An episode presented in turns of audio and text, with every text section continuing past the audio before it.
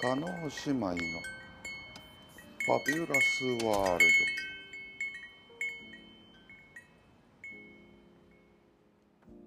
皆さんはじめましてスケキヨです。なんでいきなり加納姉妹のファビュラスワールドをこの記念すべき第1話で 話したかと言いますと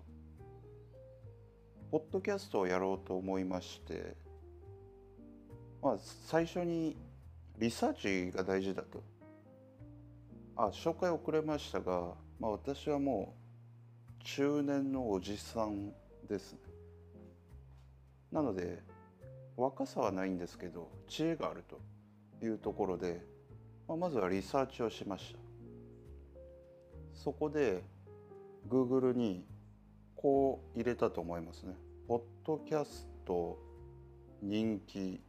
ランキングみたいな。そしたらね、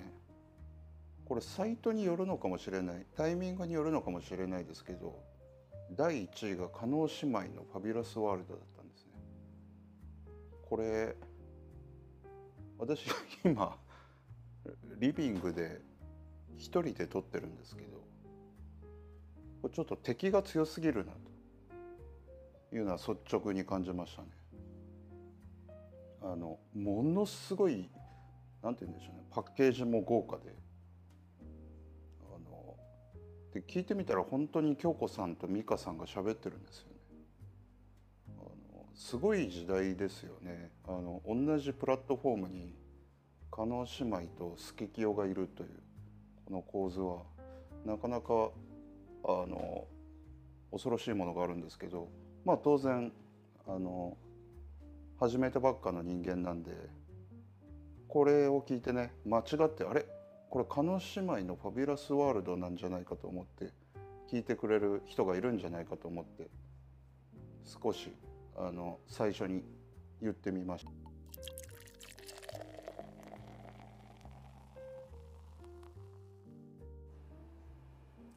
そもそもポッドキャストに興味を持ったのは最近英語学習を始めましてそこでリスニングにはポッドキャストがいいよと、まあ、そういう方も多いんじゃないかなと思いますね。自分は結構 YouTube とかは見てたんですけど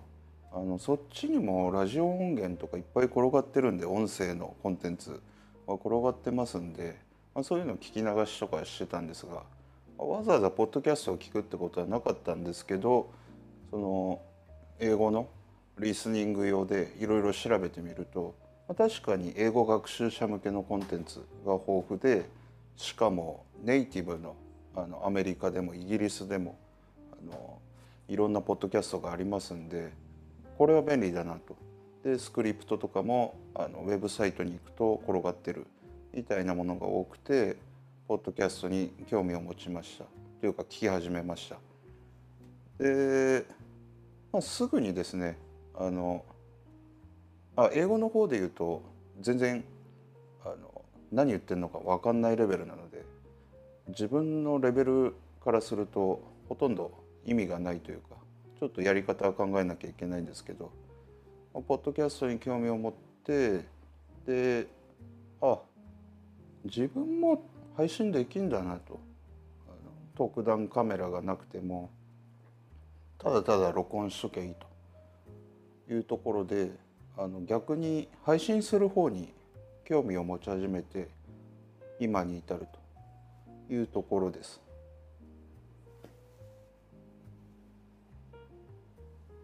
でどんなコンテンツにしようか まあ悩んだんですけど自分結構いろんなラジオ聞いてましたが、まあ、昔聞いてたラジオで昔って言っても本当に何十年も前の話ですけど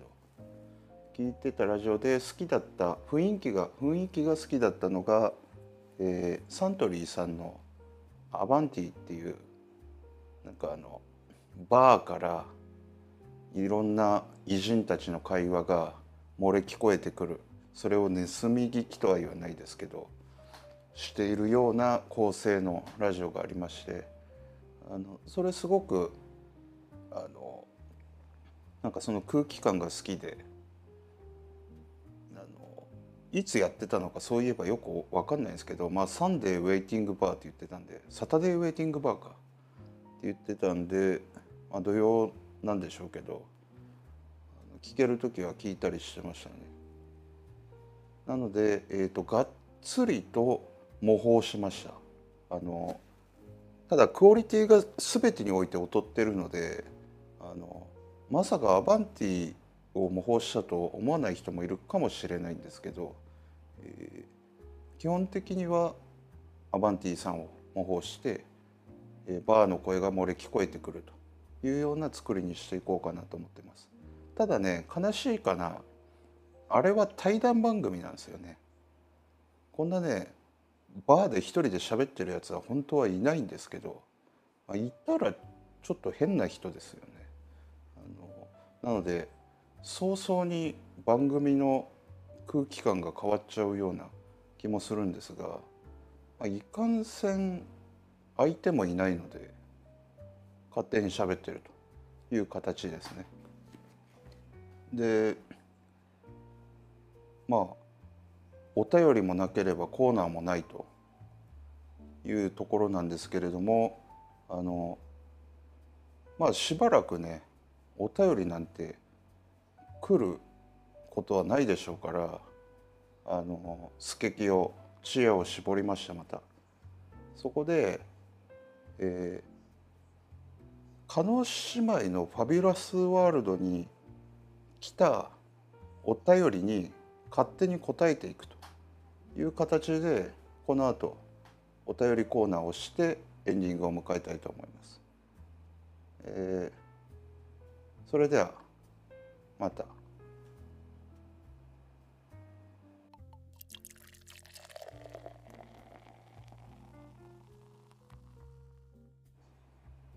お便りのコーナー皆さん本当にお便りいただきましてありがとうございます。では一つ目のお便り読ませていただきます。チェンソーマンは見ましたか？えー、ちょっとだけ見ました。あんまり漫画あの年のせいにするのもいかがなもんかと思うんですが最近あまり集中力がなくなってきてずっと見れないんですよね漫画とかも。まあ、ただ、えーと、漫画自体は全然あんまり興味がなかったんですけどあの米津さんはあんまり知らないながらもあのすごくいい歌だなと思うことが多くてで彼がオープニングで歌ってますよね「キックバック」。あれでねあのキックバックばっか聞いてましたね。で我々の世代で言うとまあなんとなく年が分かってきてる人もいるかもしれませんけどチェンソーマンって言ったらねジェイソンなんですよ。あのめちゃくちゃ怖いですからねジェイソン。あんなもんを自分の幼少期金曜洋画劇場とかで多分流してたから見たんだと思うんですけど今そんなんテレビでやってます？チェンソーマンじゃないや。ジェイソンとかチャッキーとか。むちゃくちゃ怖いよあれ。でジェイソンっていうのはもう完全にまさにチェンソーマンなんですけどなんか白いお面をした屈強な外人なんですけどそいつがすごいあのちょっとストーリーあんまり覚えてないんですけどね。忘れちゃったんですけどなんかまあめちゃくちゃ悪いやつでサイコパスみたいなやつでチェーンソーでバカバカバカバカ人切りつけてくっていうとんでもない映画なんですけどね。あのあれですごく怖かったのを思い出しますね。あのトラウマが植え付けられたと言ってもいいぐらいですけど本当にあのトイレに行くのが怖くなったりとかそういうレベルでビビってました。13日の金曜日ジェイソン、まあ、これが、えー、私がチェーンソーマンについて言える全てですかね。では次のお便りいきましょう。えー、っとどれだ？あこれか。グッドルッキングガイドは英語で話しているのですか？グッドルッキングガイってね私も英語勉強してるんで分かるんですけどイケメンってことでいいんですよね。と英語で話していますか？えー、No